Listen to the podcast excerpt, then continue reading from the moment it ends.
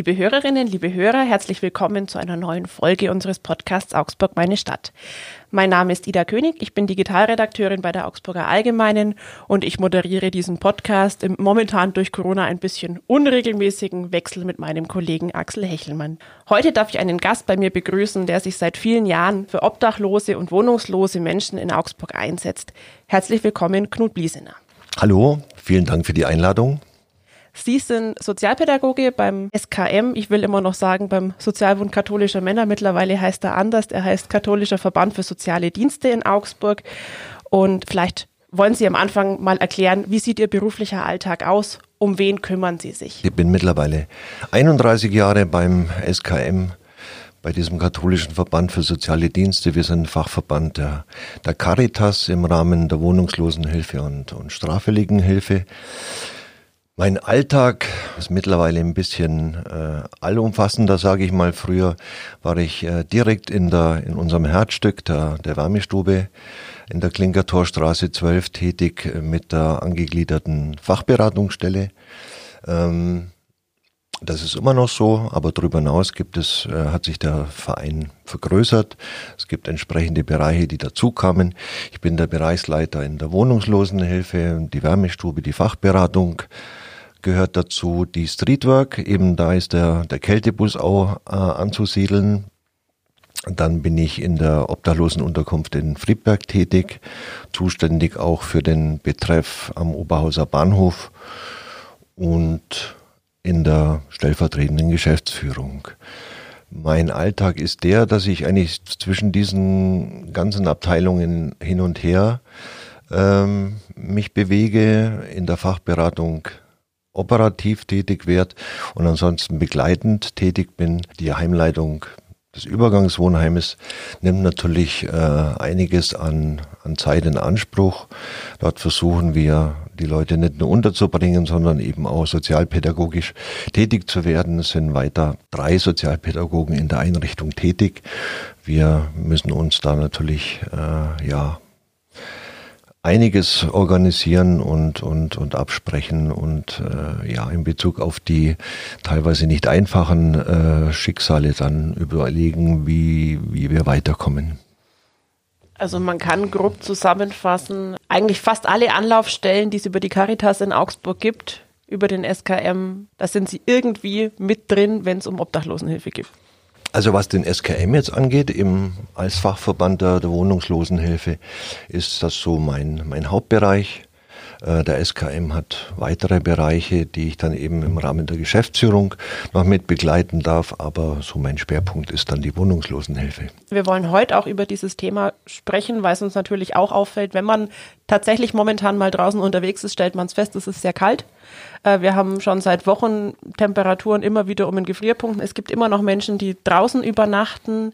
Was bringt denn einen Menschen dazu, dass er bei so einem Wetter immer noch draußen bleibt und nicht in die Übergangslösung geht? Oder gibt es vielleicht auch Menschen, die durch jedes Raster fallen, die da auch gar nicht rein können? Also es sind sicher Einzelschicksale dabei, die einfach sagen, ich bin nicht bereit, mich einer Hausordnung, wie die es einfach mal in, einem Übergangswohnheim gibt, anzupassen. Auch im Winter, wenn es kalt ist, lege ich mich irgendwo hin und versuche mein, mein Schicksal so zu meistern, wie es mir passt. Hauptsache, ich bin allein, ich muss hier keine Vorschriften beachten. Diese Menschen gibt's. Es wird immer nach Zahlen gefragt. Aktuell haben wir um die 45, die wir durch die Streetwork kennen. Äh, jetzt ist es natürlich kein fester Stamm an Menschen, die, wo wir wissen, im Augsburger Stadtgebiet unter der Brücke, unter diesem Baum, an der Parkbank sind so und so viele Leute ständig anzutreffen, sondern das ist ja eine, eine sich verändernde Menschenansammlung, sage ich mal, weil es sind natürlich Leute dabei, die mal in Augsburg einen Stopp machen, sich gar nicht groß an irgendjemand wenden, äh, sondern die findet man dann zufällig in einem Park zum Beispiel. Die sind aber dann am nächsten Tag schon wieder weg. Also das sind, das sind dann äh, Personen, an die wir gar nicht rankommen, außer dass wir ihnen vielleicht mal einen Schlafsack geben oder, oder einen Tee, aber es findet keine, keine große Kommunikation statt. Äh, in dem Sinn, dass wir ja schon versuchen, diesen Menschen eben auch zu helfen, äh, dahinter zu gucken, wo, wo stecken die Probleme, um dann eine Veränderung in, in, im Leben zu schaffen dieser, dieser Menschen. Dazu braucht man natürlich Zeit und, und Geduld und äh, wenn das jetzt nur so ein kurzes Antreffen ist von Menschen, die mal kurz in Augsburg sind, dann wird es natürlich dann schwierig. Jetzt hat man es gerade von Zahlen. Wie viele Obdachlose gibt es denn in etwa in Augsburg im Moment? Können Sie das abschätzen? Die Hauptgruppe, an der man so ein bisschen festmachen kann, das ist unsere Postadresse. Was ist jetzt eine Postadresse? Wenn man keine Wohnung hat, kein, kein Zimmer, keine feste Adresse und sich aber mit Behörden und, und Ämtern befassen muss, um zum Beispiel Geld zu bekommen, dann muss man immer eine Adresse bieten. Und wenn man keine Adresse hat, wendet man sich an Organisationen wie zum Beispiel uns, die dann eben die Klinkertorstraße 12 in unserem Fall äh, eben dann anbieten, um diese dann dem Jobcenter, dem Amt für soziale Leistungen, der, der Rentenversicherung zu geben, damit äh, eine Erreichbarkeit einfach gesichert ist. Dass zumindest die Post irgendwo zugestellt werden kann. Genau, genau. Und da sind wir jetzt aktuell so bei gut 300 Leuten. Jetzt sind wir schon so in dem Bereich der, der Definition. Was ist eigentlich ein Obdachloser? Natürlich stellt man sich im ersten Moment denjenigen vor, der, der auf der Parkbank mit dem Schlafsack liegt und der ist natürlich eindeutig obdachlos, aber ein, ein Obdachloser im weitesten Sinne ist jetzt ein Mensch, der eigentlich keinen Mietvertrag hat, der keine feste Adresse hat. Der muss aber jetzt nicht ständig irgendwo draußen sein, sondern es gibt ja viele Leute, die, die sich bei bekannten Freunden, bei Familienangehörigen aufhalten, äh, weil sie eben keine Wohnung finden. Das ist dann mehr so eine, so eine verdeckte äh, Obdachlosigkeit.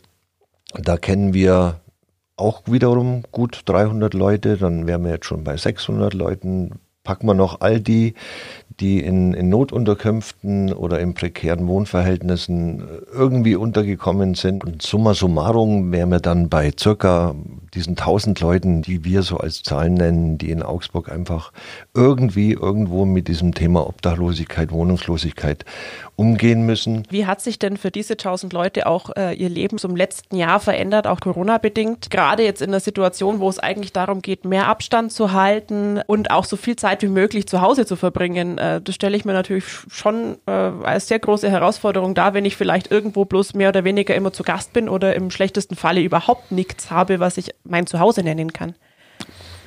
Das ist natürlich äh, für unsere Leute, sage ich mal, ein, ein Riesenproblem geworden oder es ist ja nach wie vor eins muss gerade noch ein bisschen schmunzeln, weil ich gestern eine Überschrift von einem Boulevardblatt gesehen habe. Da stand dann äh, in großen Lettern eine Überschrift, auch die Obdachlosen müssen zu Hause bleiben. Da steckt aber auch so diese Problematik drin. Wo bleibt man denn, wenn man eben kein Zuhause hat? Wenn ich jetzt rein mal nur an die, an unsere Wärmestube denke. Also die Wärmestube ist ja ein kaffeeähnlicher Betrieb. Hm, da könnte man schon sagen, ja, das, da geht schon so Richtung Gastro, hm, eigentlich ein Betrieb, der, der zumachen müsste. Was natürlich dann auch ein Stück weit der Fall war, weil die Wärmestube ist kein weitflächiges Gastrogebilde, sondern. Also man kann da drin keinen Abstand halten. Man, man kann da keinen Abstand halten. Das ist eher eine, eine kleine Einrichtung, wo sich dann aber unter normalen Umständen dann durchaus bis zu 150 Leute treffen, so in, in der, in der Öffnungszeit von, von 9 bis 15 Uhr. Jetzt haben wir natürlich überlegt, was, was ist zu tun? Wie können wir die ganzen äh, Regeln, die vorgeschrieben sind, einhalten? Und dank unseres äh, Fördervereines äh, gelang es dann eben, wer unser Anwesen kennt in der Klinkertorstraße, im Hinterhof ein relativ geräumiges Zelt zu organisieren, wo wir jetzt in der Lage sind, in, in Etappen in der Zeit von 9 bis 15 Uhr äh, Leute zu, zu beköstigen. Also die Wärmestube, da kann man essen, da kann man trinken, ist eine Kleiderkammer dabei, da kann man zum Duschen gehen. Was ich damit sagen will, also wir haben jetzt die Chance und nach wie vor auch mit einer Genehmigung ähm, obdachlosen Leuten zumindest stundenweise ähm, etwas anzubieten. Aber darüber hinaus ist es natürlich dann so, ja, wo, wo bleibe ich denn? Ich darf mich bis um, um 9 Uhr nur draußen aufhalten. Ich denke, danach wird es für manche einfach ein Problem. Ähm, und ich habe nach wie vor die Hoffnung, dass jetzt auch so rein ordnungsrechtlich gedacht, da jetzt nicht die großen Bußgelder an jeden verteilt werden, der eben unter der Brücke angetroffen wird. Ne?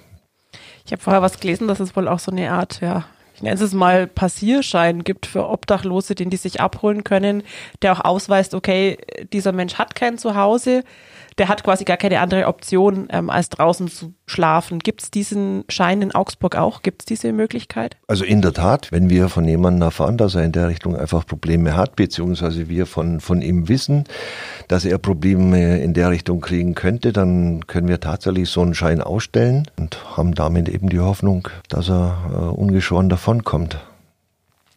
Da gibt es jetzt noch mehr Sachen, die ich mir sehr schwer vorstelle für jemanden, der ohnehin kaum Geld zur Verfügung hat. Jetzt ab dieser Woche gilt die FFP2-Maskenpflicht. Sobald ich irgendwo zum Einkaufen gehe, muss ich diese Maske aufsetzen. Die Pflicht gilt schon seit letzter Woche, aber seit dieser Woche gibt es auch Bußgelder. Gibt es da eine Möglichkeit für die Obdachlosen auch an diese Hygienemittel ranzukommen?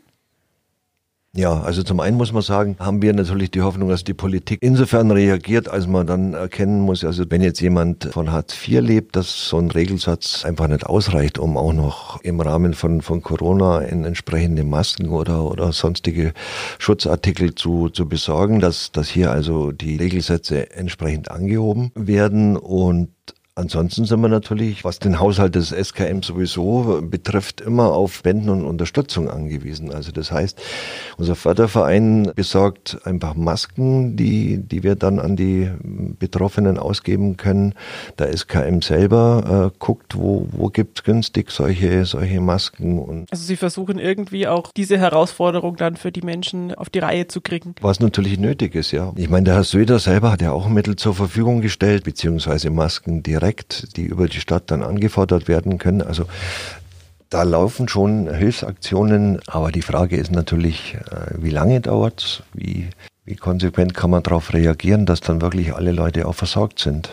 Jetzt gibt es manche Städte, die haben gerade während des ersten Lockdowns, aber jetzt auch wieder äh, Hotelzimmer für Obdachlose angemietet. Klar, die Hotels stehen momentan leer. Die Betreiber sind wahrscheinlich froh, wenn sie irgendwo ein bisschen Geld herkriegen. Und für die Menschen scheint es ein ganz gutes Angebot zu sein, eben hier auch ein Einzelzimmer zu bekommen, nicht wie jetzt sonst in der Unterkunft vielleicht in einem Mehrbettzimmer zu übernachten. Was halten Sie denn davon und würden Sie sich sowas für Augsburg letztendlich auch wünschen? Also zum einen ähm, scheint es so zu sein, dass wir noch ganz gut gesegnet sind mit Wohnraum, auch wenn er nicht furchtbar komfortabel ist, um, um Leute in Notsituationen zu versorgen. Da ist natürlich Hauptansprechpartner die Stadt, die hier durchaus noch äh, Wohnungen zu bieten hat. Auf der anderen Seite darf man natürlich nicht übersehen, die Grundidee ist, ist so schlecht nicht, aber wenn ich jetzt ein Hotel voll mache mit mit Betroffenen ist das natürlich auch eine Frage des Personals, denn jetzt nur ein Hotel zur Verfügung zu stellen, um zu sagen, also jetzt können da alle rein, die irgendwie ohne Wohnraum sind, ist natürlich dann schon ein schwieriges Unterfangen, wenn das Ganze nicht organisiert ist. Und dazu wären natürlich wieder Gelder notwendig und diese Gelder zu rekrutieren, äh, ja, ist ja aktuell auch nicht so einfach. Jetzt sind Sie ja auch ganz viel in der Beratung tätig.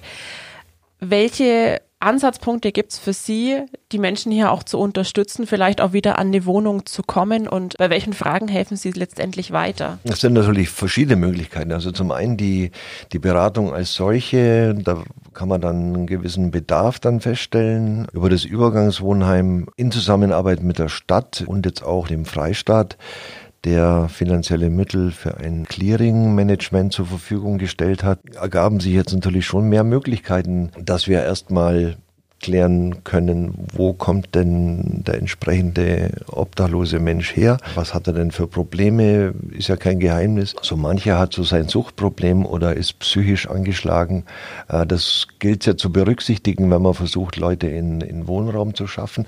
Und dann muss man gucken, was hat man denn für Wohnraum? Da geht es um diese sogenannte Mietfähigkeit. Wenn ich Leute habe, die, die relativ in Anführungsstrichen normal sind, dann kann ich gucken, äh, die auf die Schnelle in Wohnraum zu bringen, der noch zur Verfügung steht, äh, muss bezahlbarer Wohnraum sein, ist sicher nicht genügend, auch in Augsburg, aber vorhanden ist er, den man dann über das Wohnbüro der Stadt Augsburg äh, dann erreichen kann.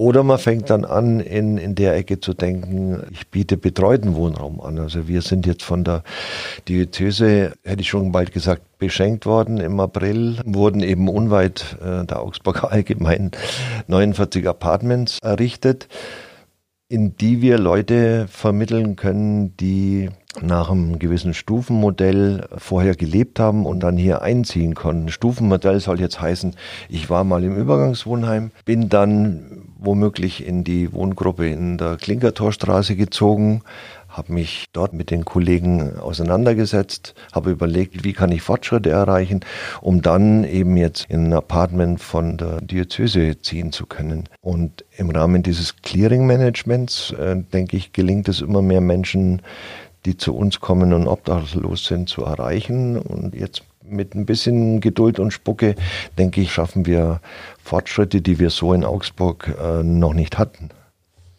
Das klingt ganz optimistisch. Das ist ja schön hört man in Corona-Zeiten sowieso selten. Jetzt haben Sie gerade das Wohnbüro angesprochen. Mit der Frau Fusco haben wir vor längerer Zeit auch mal eine Podcast-Folge gemacht. Da haben wir uns damals auch unterhalten über die Fälle, die für Sie ganz besonders schwierig sind. Und sie hat mir dann damals erzählt, dass es für sie ganz schlimm ist, wenn sie junge Leute hat, die von Wohnungslosigkeit bedroht sind und die auch irgendwie kein Umfeld haben, das sie so auffängt. Jetzt machen Sie das seit 31 Jahren. Ich kann mir vorstellen, man darf nicht allzu viel an sich heranlassen, weil sonst wird man wahrscheinlich in dem Job nimmer froh. Aber gibt es auch für Sie Fälle, Fälle, die Sie dann doch länger beschäftigen oder denen vielleicht auch abends mal nachhängen? Die gibt es sicher, ja. Ich meine, klar, so im Laufe der Jahre hat man sich dann eine gewisse Routine äh, angeeignet, um dann einfach auch am nächsten Tag wieder klarzukommen. Aber die Problematik mit den jungen Leuten, das ist dann sicher sowas, wo ich dann öfter mal ins, ins Grübeln komme, sondern doch viele junge Leute, die, denke ich mal, aus einem zerrütteten Elternhaus kommen, beziehungsweise vielleicht gar, gar keins hatten, um dann ohne Ausbildung äh, ja weiter gucken zu müssen, wie sie ihr Leben meistern. Und da gibt's, denke ich mal, einfach zu wenig Möglichkeiten, um, um um so jemanden wieder aufzufangen. Und, äh, und darüber hinaus, äh, wenn man dann, sage ich mal, ans andere Ende denkt, etliche Leute, die, die obdachlos waren, äh, womöglich ein Suchtproblem haben, die dann ob ihres Lebens dann schon Tribut zollen müssen und dann schlussendlich äh, in einer, einer, schlechten körperlichen Verfassung sind. Es bringt mich dann auch ins Grübeln. Für so jemanden gibt es eigentlich auch nicht in Augsburg die, die passende Einrichtung. Also natürlich denkt man dann an Pflegeheim, Altersheim, aber wenn man es dann vor Ort erlebt, dann merkt man auch, dass äh, das macht beide Seiten im Schnitt in so einer Einrichtung nicht, nicht glücklich. Und deswegen wünschte ich mir schon für Augsburg auch noch äh, eine stationäre Einrichtung für abgebaute Leute. Also wirklich auch dann für ältere Leute oder für Leute, die gesundheitlich wirklich große Probleme haben. Genau. Oder habe ich Sie da richtig verstanden? Genau, genau. Ähm mein, wenn ich, wenn ich nur einhaken darf, natürlich das ganze System der, der Wohnungslosenhilfe in Augsburg, das ist immer noch voranzubringen. Es ist einiges passiert in den letzten Jahren, aber es gibt immer noch Nischen äh, oder vielleicht auch größere Ecken und Kanten, die, die man einfach noch bearbeiten kann. Aber klar, welches System ist schon äh, perfekt. Wir haben vorher schon kurz darüber gesprochen, dass Sie auch versuchen, die Menschen zu erreichen, die jetzt wirklich in der Kälte draußen schlafen, aus welchen Gründen auch immer. Wie sieht denn der Abend jetzt für Sie heute nach der Aufnahme noch aus? Sind Sie wieder mit dem Kältebus unterwegs und welche Situation erleben Sie da momentan? Also heute Abend bin ich nicht unterwegs. Wir sind ja froh, dass wir so viele Ehrenamtliche haben, die die Dienste übernehmen. Wenn wir Hauptamtlichen, die ja tagsüber unterwegs und, und tätig sind, äh, den Kältebus den ganzen Winter über regeln müssten, dann hätten wir, äh, gelinde gesagt, ein Problem. Aber involviert bin ich trotzdem eigentlich jeden Abend, weil ich das äh, Kältebus-Telefon bewache. Was ist das Kältebus-Telefon? Kann ich da anrufen, wenn ich jemanden sehe oder wie funktioniert das? Ja, genau. Also das äh, übers Internet auch verbreitet oder auf unserer Homepage äh, gibt es eben eine, eine Handynummer. Und so wie gestern Abend auch wieder passiert, rufen dann besorgte Bürger, Bürgerinnen an und ich schließe mich dann kurz mit dem, mit dem Kältebus. Und die Kollegen versuchen dann eben an die Stelle zu fahren. Das heißt aber auch, dass sie eigentlich fast immer erreichbar sind, oder? Ja, also jetzt nicht rund um die Uhr. Der, Wärmebus, der fährt so bis, bis 10 Uhr. Äh, und ich denke, das kann man, da kann man diesen Telefondienst dann schon übernehmen. Das ist eine einfachere Lösung, als wenn man äh, jetzt dieses Handy ständig weiterreicht. Hatten wir auch schon mal in manchen Jahren versucht, aber dann blieb es doch mal liegen und, und äh, ich denke, wenn es bei einer Person ist, dann macht es schon Sinn. Also wir merken, da hat jemand wirklich großes Engagement für die Obdachlosen in Augsburg. Herr Bliesender, ich bedanke mich fürs Gespräch, für die Einblicke. Vielen Dank an euch fürs Zuhören und bis zum nächsten Mal. Vielen Dank.